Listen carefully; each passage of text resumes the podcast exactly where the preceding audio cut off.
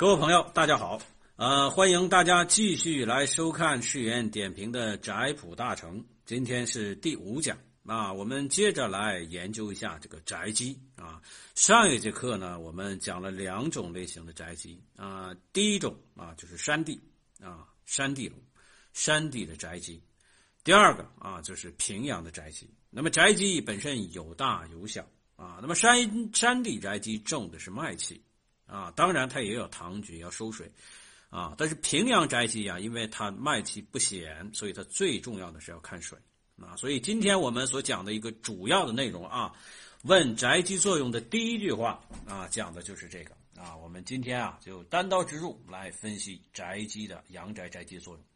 曰：山地观脉，脉气重于水，啊，脉气重于水；平地观水，水神旺于脉。啊，这个实际上就是整个啊，这个这个问宅基作用这个篇章里边点睛的这么一句话放到前边了。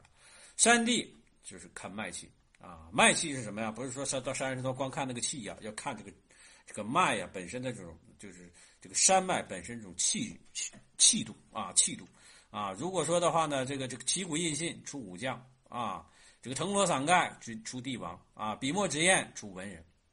啊，要有秀气，这个属于脉气，它络脉啊，它要重于水。那么平阳的话，因为它没有山脉啊，所以的话呢，它要看这个这个这个水啊，观水要重于脉气。所以一星一替，故脉气之流行啊，星替一起一呃这个一起一跌，一星一替是脉气的流转。那么一旺一衰，任八神之反复啊。注意啊，这个八神不是拳皇的八神啊，也不是这个这个这个。呃，奇门遁甲那个八神，这八神就是八卦啊。旺衰的话有八卦的星气啊，星体啊，反复啊，因为它是涉及到这个这个八卦本身啊的飞步啊飞步。然后这个易过于发足之所，耐性于进气之间啊。这只其实讲的也是脉气啊，脉大势啊，脉大势大而气大者，千年之祥。一脉一甩而气小者，一气之作啊！那当然了，那你看你的脉气有多少？你有多少料啊？你脉气很大的话，那你就结在这块大城市啊，大都会呀，对吧？你小脉小气的话，可能是村落呀。那你这个人丁啊、财富贵呀、钱财呀，这些自然的话没有不能和大的这种城市相比。一季之作啊，一世纪、十年或者一百年啊，很短啊，很短，不像这个啊，千年之响啊，千年古都啊，故。这个什么什么，这个呃，一沙一水气小者啊，沙水啊，故作用以脉气为本啊，脉气为本，沙水为用啊，脉气是根本啊。那周围的护沙呀、水呀、啊糖局呀，这些都是为用。气局两全，终为福地。那这个属于真龙正穴，不好找啊。有局无气，人丁不旺啊。你只有糖局，后边没有来脉啊，那你这个等于是假地啊，人丁不旺。有气无局，啊，有气无局，财路难存。只有脉气，前边没有堂局，没有收水，没有收，啊，无情水，那你自然的话呢，就没有钱啊，水主财嘛，说脉象合局，水口得位，夫照异性同居，不招异性同居，什么样的？没有人跟你分家呀，啊，所以这个就是旺人丁啊，啊。然后支脚，啊，支脚部分上下勾搭，多属各家传射啊，多属各家传。这个支脚分布的话，就是小的那种支脚龙啊，各个家的话，自然的话，你就会有这个这个小的这种堂局。那你各家的话，你自己盖房子就可以了啊，就这个意思。堂或嫌其狭小，啊，如果你要嫌它小怎么样呢？绝乱伤残，必生祸患。那你狭小的话，你不能把这个脉气给挖断。啊，卵架什么呀？就是你本身这种脉气呀。你如果要这样的话，你你你把这个这个脉气给挖断了之后的话，那肯定是有生患祸患的啊。又或多做房屋啊，填色借沟，祭酒啊祭啊，这个是填色借沟，聚保久长啊，就不能保你长久啊，不能保你长。你多大的这个这个气，你就做多大的房子啊，就这个意思啊。你说你这个。一尺之地，你盖一个城镇啊，那是不可能的啊，只能盖你自己一个房子啊，只能盖你自己一个房子。所以，至于开池堆土，各有方位所宜。那你如果具体盖这房子的话啊，那你就比如说你哪块挖池塘，哪块建土堆啊，哪块是主房，这些的话各有所宜。种墙、种树、围墙，不拘远近阶级啊，这个就是你方位本身那种问题了啊。阳宅成室，需防借水临悬啊，屋宇几层，勿令前后异向啊。这什么意思啊？阳宅你要承着这个脉气啊。另外一个的话呢，你借水不能是搁脚水临悬啊，临悬，你就是整个这个房子，然后的话呢，你这离水的话太近了啊，离水太近，这搁脚水这也不可以。然后屋宇几层，你你盖几层院啊，勿令前后异向。前后的分金的话不能，那个那个有异啊，比如说你主房在这儿啊，前面的房子就歪了，就跑这边来了啊，这是不行的啊。所以这个实际上就是属于你自己盖房子的一些基本原则啊。然后开门放水，气阴沟最易合法啊，这个相当于水法啊，水法气阴沟最易水合法。呃，具体没讲啊，但是他讲了一个大体的原则啊，隔屋空凹，宽路巷，以免火灾。啊，以免火灾，它中间的话就就像挖防火沟似的啊，它有一些这个防火的这样一个措施啊。但是现在的话，你盖这个公寓房子的话没办法啊。但是以前的那种房子啊，缺壁于非吉人，安能创业？尽善这个这个续修，元运避险，四运克循，旺旧无旺啊。这个就是相相当于你自己的老宅啊，自己的老宅啊，你要长期的话，有人的话能够。这个修缮啊，如果那是长期空着的话，那这个房子的话本身也是没有宅气的啊。讲的是这个意思啊，我就不一个字儿一个字儿给大家解读了，这不是翻译啊，就大体意思给大家讲到了就可以了啊。当然有的意思的话，我可能理解的不对啊，欢迎大家来指正啊。然后千计先以什么呀？罗镜阁入手细脉啊，入手细脉，哎，就是说你这个呃确定这个宅基之后。啊，那你怎么定分基呢？先把这个这个用罗盘啊，先在入手处量量一下它的来脉是多少，取清纯之气啊，静阴静阳啊。这个以后我们这个这个讲到那儿的时候我们再讲啊。一线迁到正盘坐堂啊，那你这个来脉的话是在这儿，那你正堂的话立的分金就也是这儿啊，这就变成了什么呀？这个这个阳宅也变成这个这个阴宅风水这样来立了啊。房次用经尺牵向分金，这个这个画度分经啊。啊，长牵一线，近和呃居界限，然后不良中宫所在啊，定义高 chuẩn，就是你本身的话，你把这个宅基这么大一大方块，你定好分金之后啊，定好分金之后，你把这分金刻度标好，然后牵一条线啊，你这这这周边的话，你牵好线啊，周边牵好线，呃，合居界限，你把你这个宅基有多大的话，你先牵出来，不良中宫所在之处啊，你把这个中心的太极点，你给它想连出来。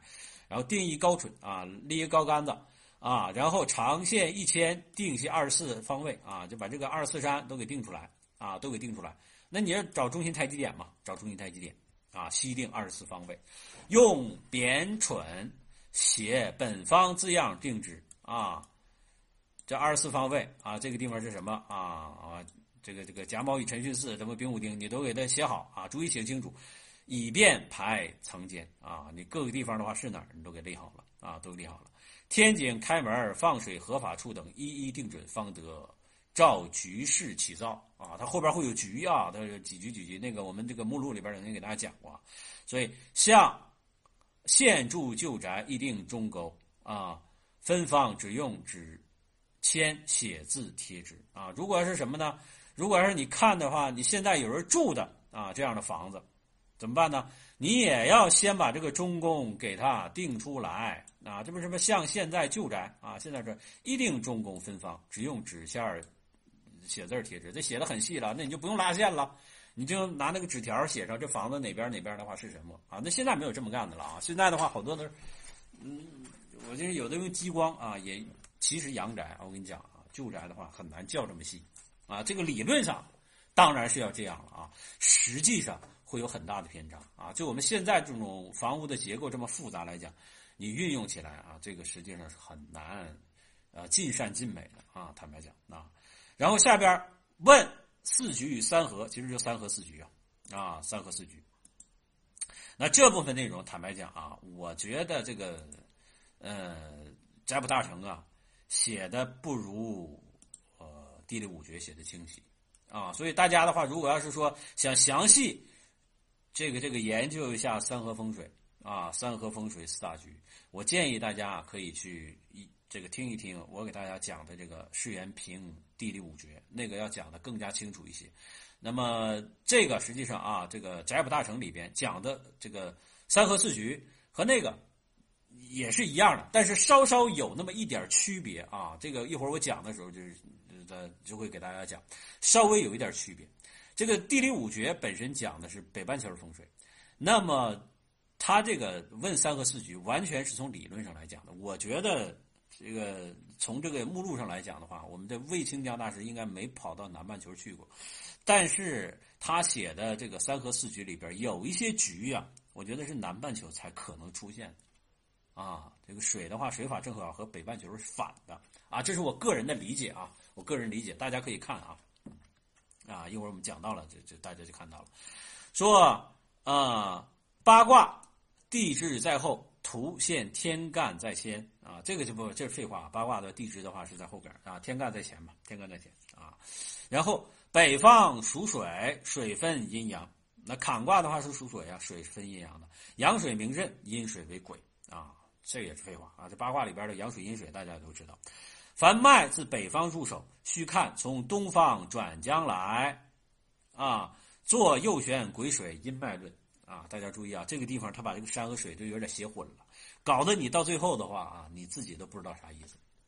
啊，为什么这么说啊？这个我其实我觉得这个有点像设伏，他自己还说别人是设伏，我觉得他这写的话就有点费劲。你看北方，他非得前面这北方属水，他这个水是坎卦那个水，不是真水，啊，不是真水。他说脉从北方来，啊，脉从北方来，然后的话从东边转将过来。比如说你这个是北边啊，这是坎卦，那你脉从这边转啊，这边是东吧。对吧？呃，脉脉从这边来，那水自然的话是从这个这个这个，呃，就就就就要这样旋啊，就要这样逆时针旋转啊。然后的话呢，它后边写个什么呢？哎，做右旋癸水阴脉论啊，右旋癸水阴脉论。这个实际上的话，就就是就让大家迷糊了，你到底是脉呀还是水呀？你要右旋啊，往右边走，这个是脉吗？怎么又变成了右旋癸水阴脉论呢？这个实际上就把这个坎卦的卦位和这个坎卦卦位，坎卦属水和这个真正的脉，这个这个混到一起了，搞得大家就迷糊了。我不知道讲不讲明白啊？它这个右旋癸水阴脉论，你把这癸水阴脉给去掉啊，做右旋论就完事了啊，阴脉论啊，就右旋阴脉论啊，你可以这么考虑啊，做西方啊转将来。啊，左旋阳脉论啊，你把那个壬水给它去掉啊，你就就搞明白了啊，要不然的话一下一下的话又搞得壬水癸水就整迷糊了啊，迷糊了。所以此壬癸二字取大局大事而言，而非这个啊，而非居定到头者也啊。你看他自己他也说这取大事就叫这么个名儿，它不是真正的水，所以这个大家要区别开啊啊，右旋鬼脉必是左旋甲水。啊，不不要管它这个鬼脉啊，把这个鬼脉去掉啊，右旋鬼脉这个鬼字给去掉，就是右旋这个脉，脉是这个这个，呃，右旋的啊，那这个水的话必然是左旋。如果要是水脉是左旋的，那水是必须右旋啊。这个就是这个阴阳阴阳的话这种配合嘛啊，这三个风水讲的这个，这确实是符合这个道理的啊，一定是这样啊啊。然后我们可以看个图啊，我把这个图给大家打开啊。大家可以看这个图啊，这个就是这个明学院的阳宫盘啊，我给大家扫描了，哎，扫描了之后给大家看啊。呃，话说一句啊，这个还是啊，这个是明学院啊，他们制作的这个这个这个啊啊，专门辅助用于寻龙点穴的盘啊。我通过这个盘给大家讲的话，能讲清楚啊。大家可以自己看这个文字啊，我通过这个盘给大家讲，说这个。呃，右旋的鬼啊，不管的右旋鬼脉，右旋脉必是左旋水，啊，脉自卯转亥而木于胃。什么叫脉自卯转亥啊？你看啊，里边的话，这个是脉啊，脉的生方自卯转亥而木于胃，对吧？然后的话呢，水自亥生方，水外边是水，自亥转卯而木于未，啊，这不就是他说的吗？这水就。水命局乃亥卯未以乾甲定双山合一木局。哎，你说了半天的话，这其实是木啊。他又把水就水命局，把这个就水命局给它去掉，啊，就去掉啊，不要管它什么是就什么命局啊。我们来看啊，这个这个其实的话，其实这个整个的话，你木到位方，啊，木到位方，那这个的话就是，哎，丁位方，这个就是木局啊，就是木局。丁位坤申啊，这个这个坤申庚酉，这个就是木局。辛戌乾亥壬子啊，这个就是火局。癸丑啊，艮寅甲卯，这个就是金局。然后乙辰巽巳丙午，这个就是水局啊。就这样记，其实就完事儿啊，不用管它这个乱七八糟有有水有木，整的老多字儿，到最后的话大家都迷糊。那等于木局。然后以甲木长生在乾亥，啊，你看啊，甲木，那甲木长生在亥嘛，对吧？甲木长生在亥，水的话长生在亥，然后的话旺在甲卯，对吧？地旺在甲卯，木库在丁未啊，木库在丁未，所以既非既以乾亥丁未属木者也啊。在这只本身的话，你这三个的话，亥卯为三合局啊。为什么叫三合四大局啊？亥卯为三合局啊，这个就是木局啊，啊，这有什么可疑问的吗？然后下边这个啊，就就就迷糊了啊。左旋，不管它左旋任脉啊，就左旋脉必须右旋水啊，右旋水。所以的话呢，脉自申啊，我看这个申子辰局啊，申子辰局。你看啊，我们这个盘呢，就是呃这个水局啊，水局，因为都木库在乙辰嘛啊，这北半球水局那是这样的。那这个水是什么呢？从申转子而木于辰。脉的话呢，是从子转申而木于辰，跟那是一样的。他这个写的就不一样了，他写的是什么呢？哎，脉自身，啊，脉自身转子而木一沉，啊，木一沉。然后的话呢，水自子转身而木一沉。那你这个就是脉和水的话就混了。出现这种情况呢，只有一种可能，啊，就是南半球是这样的，啊，南半球是这样。当然啊，坦白讲，我没有去南半球看过。啊，没有去南半球澳洲的话去找过地，但是的话呢，我就从这个这个水本身，你比如说你这个这个马桶啊或者下水道那个水的旋转方向来说的话，南北半南北半球是互异的，互异的，这个大家就是基本常识都知道。